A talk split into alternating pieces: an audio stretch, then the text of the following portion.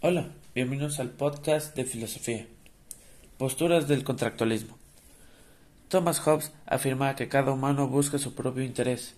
Entre sus aportes más importantes se encuentran los que hablaban de las formas de gobierno en la historia, desde los antiguos hasta sus días del siglo XVII. John Locke decía que el poder del Estado deriva del pueblo y debe asegurar la paz y seguridad. Un primer aporte de este autor es a la democracia es la preponderancia que se le otorga al individuo en el que respeta la actividad, vida, propiedad y libertad de cada quien. Jean Rousseau decía que los hombres son buenos, compasivos, libres e iguales.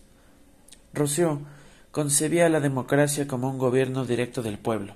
El sistema que defendía se basaba en todos los ciudadanos, libres e iguales, pudieran concurrir a manifestar su voluntad para llegar a un acuerdo común, a un contrato social.